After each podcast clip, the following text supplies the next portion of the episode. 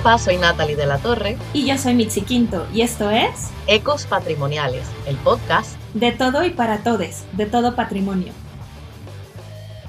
Hola, hola, bienvenido a todos. De hoy es un episodio especial porque nuestro último episodio de la primera temporada de Ecos Patrimoniales Podcast. Así que hay muchos sentimientos, mucha emoción. Mitzi, dime cómo te sientes de saberle que ya terminamos la primera temporada de este proyecto. Wow, pues me siento muy feliz. Casi parece como que ayer todavía estábamos teniendo estas primeras charlas de planeación y es bonito, es bonito llegar hasta este punto en el que te das cuenta que todo ese esfuerzo pues ha rendido frutos. Y les queremos agradecer a, todos ustedes por estar con nosotros, por aguantarnos en estos 11 episodios, eh, por chutarse nuestros episodios y por unirse a la discusión en nuestras, en nuestras redes sociales. Claro, y o sea, lo que hay son 11 episodios y dos especiales, uno navideño y uno de San Valentín, por si no lo sabían. Eh, ¿verdad? Y en estos episodios hemos hablado de desastres y hemos hablado de patrimonios. Ese fue el tema principal y el objetivo de esta primera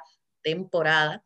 Eh, lo estructuramos, ¿verdad? De una manera en que se hiciera fácil de escuchar, amena, en el que pudiéramos explicar más eh, todo lo que es, eh, consiste la gestión de reducción y de riesgos de desastres. Y por eso, ¿verdad? Les trajimos todos estos invitados especialistas de México, Chile y Puerto Rico. Eh, ¿Verdad, Michi? Dime, ¿cuál fue de los episodios que más te gustó, si tienes alguno? Ah, pues mira, realmente es una pregunta difícil. Yo creo que todos me gustaron por diferentes cosas. O sea, por ejemplo, nuestro primer episodio, ahora que lo escucho, wow, o sea, escucho nuestras voces y recuerdo cómo estábamos organizándonos y, aprender el timing para que hablaras tú, hablara yo, y cómo hemos ido creciendo en esto. Y realmente, pues yo creo que ustedes también escuchas, lo han notado. Otra parte que he disfrutado mucho ha sido como el detrás de cámaras, ¿no? Como nosotros le llamamos el behind the scenes, cuando nos organizamos con nuestros invitados y les platicamos el proyecto, si ya conocen el proyecto, pues ellos nos dan su,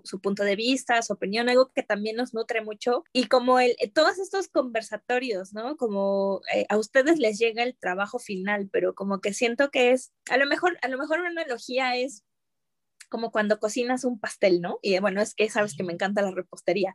Es delicioso comerte el pastel, pues ya, en producto terminado, pero, pero disfrutar el seleccionar los ingredientes, el ponerlos poco a poco juntos, pues tiene mucha satisfacción también. Sí, y yo creo que eso también es de mis partes favoritas, eh, esas conversaciones antes y después de grabar el episodio y ver ¿verdad? la motivación de nuestros invitados, una vez se graba el episodio, como que esa euforia de uh, una vez terminó, como que, ay, quiero seguir haciéndolo. y ver también cómo todas estas estos especialistas, nuestros invitados, han logrado hacer la diferencia y generar cambios positivos.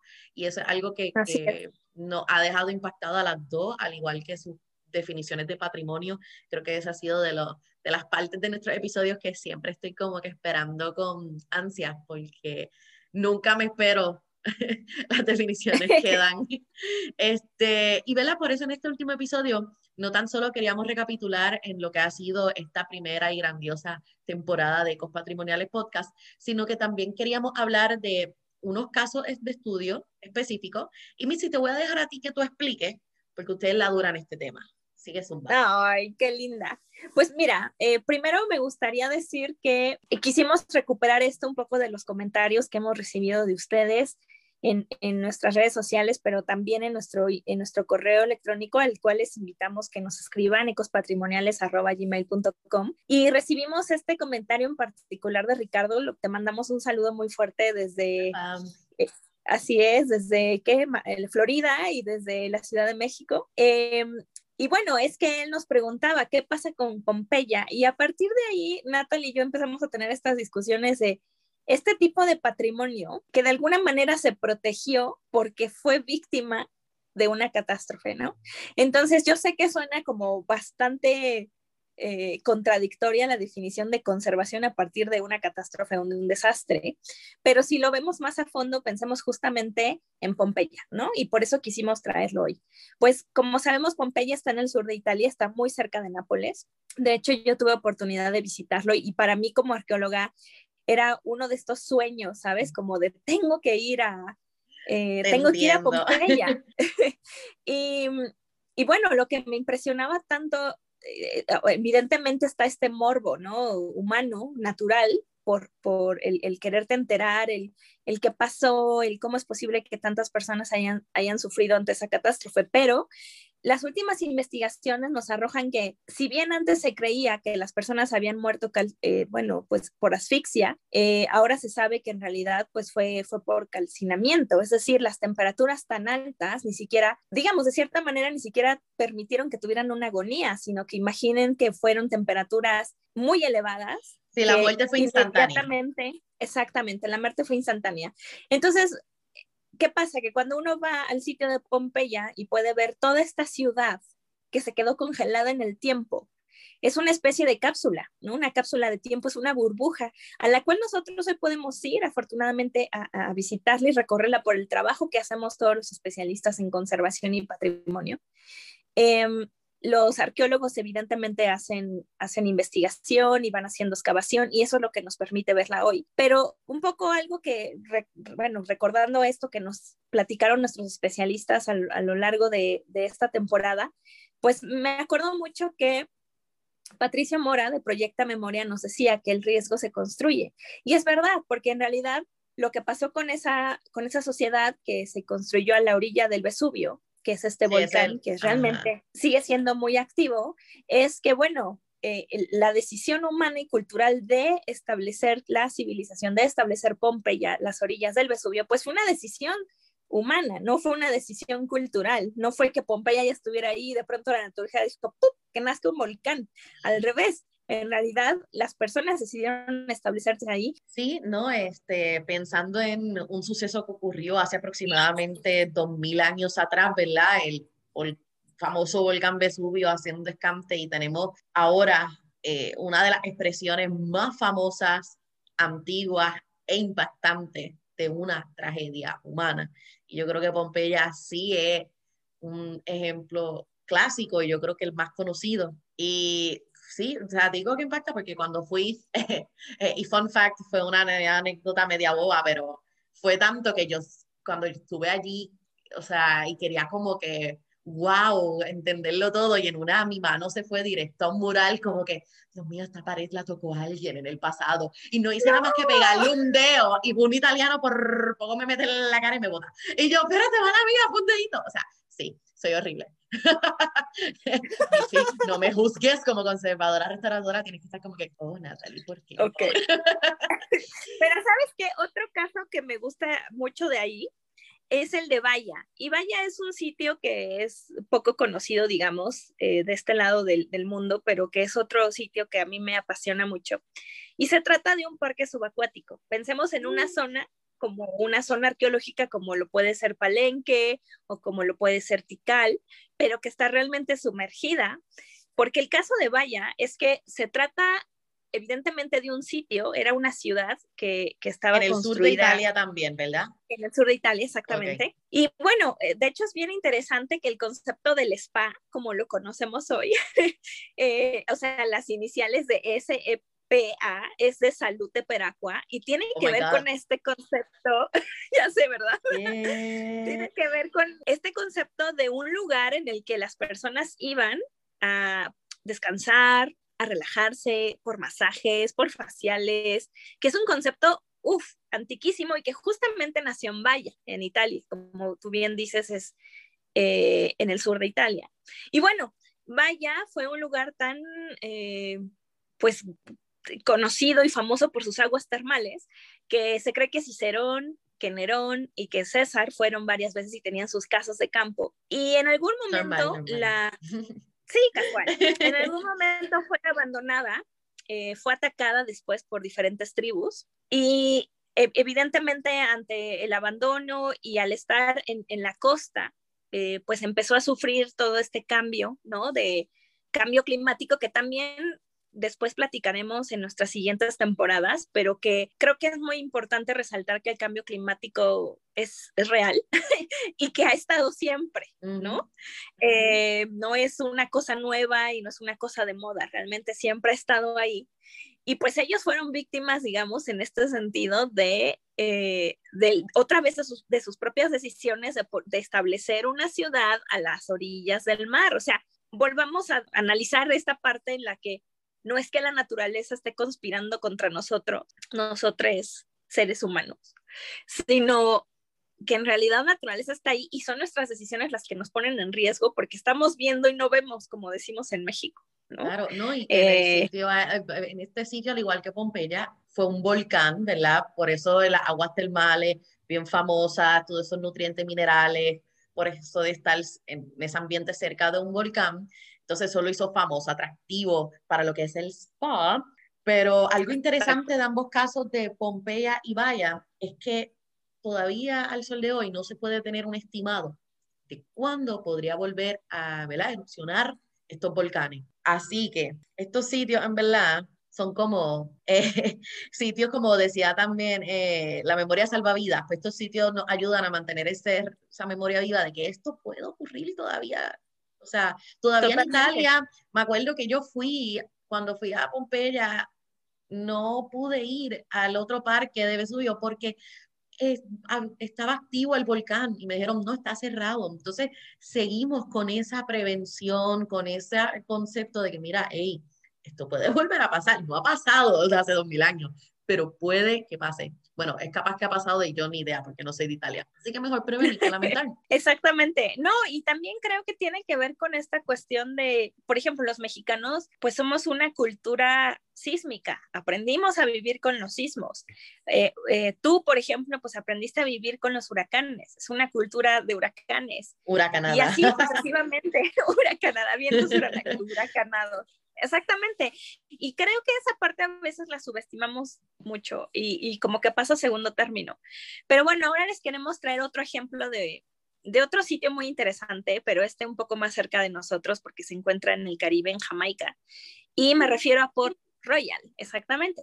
Port Royal, de hecho, este, la manera a lo mejor más fácil de imaginársela sería como salido de un set de película del Piratas del Caribe. of the Caribbean, yes. Exactamente. Eh, era, este, este, era este puerto que si bien al principio fue español, después eh, quedó a manos de, de, los ingleses y entonces era esta colonia, eh, esta pequeña isla que tenían los ingleses y que intentaban tener ahí justamente para controlar el tráfico de, materiales y de metales preciosos de la Nueva España a Europa. En este sentido, eh, bueno, podemos recordar que la, Nueva España, pues eh, obviamente era un lugar eh, muy grande y era muy difícil para los españoles poder controlar todo ese territorio. Y los ingleses en este momento es cuando en lugar de tener colonias en América continental, decidieron hacer esta cuestión de los bucaneros y de los piratas autorizados, ¿no? Por el Estado. Es decir, ellos estaban protegidos por la corona inglesa para robar, asaltar y traficar con los barcos españoles. Entonces, para ellos era como, ya sé, no, no, sí, ganando como siempre. O sea, en lugar de que, de que fuera que ellos llegaran a la, como los españoles, que, que, que tuvieron que llegar hasta acá e implementar toda la, digamos, la industria mineral y extracción de materiales, pues lo que ellos decidieron fue a atracarlos, atracar estos galeones, estos navíos en el mar, y entonces todo eso era para la colonia inglesa. Así bien, Port Royal tenía un lugar estratégico y eh, por muchos en su momento, de hecho es, muy interesante leer las crónicas de ese momento donde dice que pues era como Sodoma y Gomorra. Y entonces... A mí me encantó ese. Era el Sodoma, ¿no? O sea, no me equivoco, le llamaban pues real, era el Sodoma porque habían prostitutas, piratas, esclavos. O sea, eso era un desmadre aparente alegadamente. Así es, una, una tierra sin ley. Y bueno, pues entonces en ese contexto, cuando hubo un, eh, pues sí, cuando hubo un gran sismo y, y sufrieron eh, el derrumbe de la ciudad, pues además de haber muchos muertos, es interesante ver cómo las reacciones de aquellos que podrían haberlos ayudado, que podrían haber entrado, y recordemos este momento del rescate, y recordemos este momento de la respuesta, pues en realidad nadie acudió a ayudar a los de Port Royal porque se veía como un castigo divino, como que Dios estaba intercediendo para justamente que Sodoma pues desapareciera. Sí, que eso eran de, volviendo a, esto fue un tema que tocamos varias veces en estos episodios de la primera temporada, como dependiendo de la de la cultura, de la gente, muchas veces las amenazas naturales y los desastres se consideran castigos divinos eh, y, ¿verdad? y Port Royal es uno de estos casos que cuando ocurrió en 1692 ese terremoto, que dio paso entonces ocurriera un tsunami y acabó con el sitio, pues eso fue, esa fue la percepción, eso fue, ea, eso es un castigo de Dios por, etcétera, etcétera. Aquí oye razón. Y por eso es que este sitio ahora se encuentra completamente bajo agua, que es como vaya, que o sea, wow, para tú verlo tienes que parque abajo. Exacto. Entonces, si no me equivoco, después en el 51 vino el huracán Charlie, porque para colmo está en el Caribe, eso no tan solo tiene sismos y tiene tsunami, sino que, ah, sorpresa, temporada de huracanes. Y destruyó más de lo poquito que quedaba de la ciudad y ahora quedan bien, bien pocos edificios originales. Así es. De hecho, todo lo que tenemos de conocimiento de Port Royal está bajo el agua.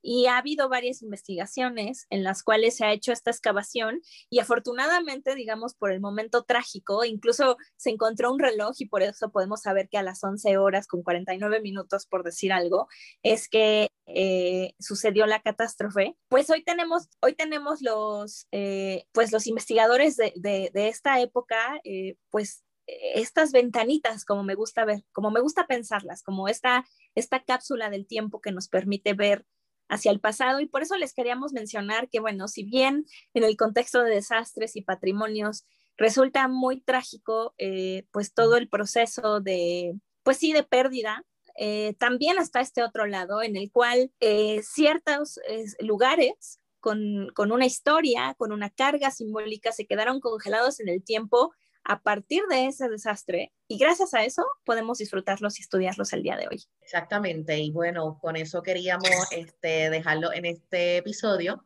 Eh, Mitzi y yo nos vamos de vacaciones por un tiempito, en unas muy buenas, merecidas vacaciones. Como saben, nuestra querida Mitzi es estudiante doctoral y la chica tiene muchísimo trabajo. Este, oh. Y nada, mm, queríamos compartir con ustedes no tan solo unas breve este, impresiones de lo que fue para nosotras esta primera temporada de Patrimoniales, sino queríamos también dejarles con este nuevo contenido sobre estos casos de estudio eh, de como Pompeya, Bahía y Puerto Royal, pendiente a nuestras redes sociales, seguiremos activas a través de esos medios, vamos a seguir dándoles lunes de glosario, domingos de reflexión, miércoles y jueves de más información, se los prometemos. Y como dijo Micha anteriormente, siempre se pueden comunicar con nosotras eh, a través de email, Facebook, Instagram, Twitter. Y aunque nos vamos de vacaciones, sepan que estamos preparándoles nuevamente mucho contenido para una segunda temporada y esperemos que haya tercera, cuarta, quinta, sexta temporada. Así que le agradecemos todo el apoyo que nos han dado hasta ahora, ¿verdad? Con este proyecto que, que hacemos con mucho amor, mucha pasión y entusiasmo. Sí, y bueno, pues yo también quiero agradecerles, eh, pues por, como decíamos, ¿no? Eh, echarse este viaje de reflexión. Eh, algo que me gustó también mucho fue que pues fuimos construyendo esta bonita comunidad, ¿no? Ustedes y nosotros y y bueno, pues de parte de todo el equipo les queremos, les queremos agradecer profundamente. También Natalie, eh, mi agradecimiento porque me invitaste en esta aventura y que realmente ha sido, pues sí, una, una cosa muy bonita que me ha ayudado mucho en esta pandemia y esperemos que ese amor lo sientan ustedes también cada vez que nos escuchan.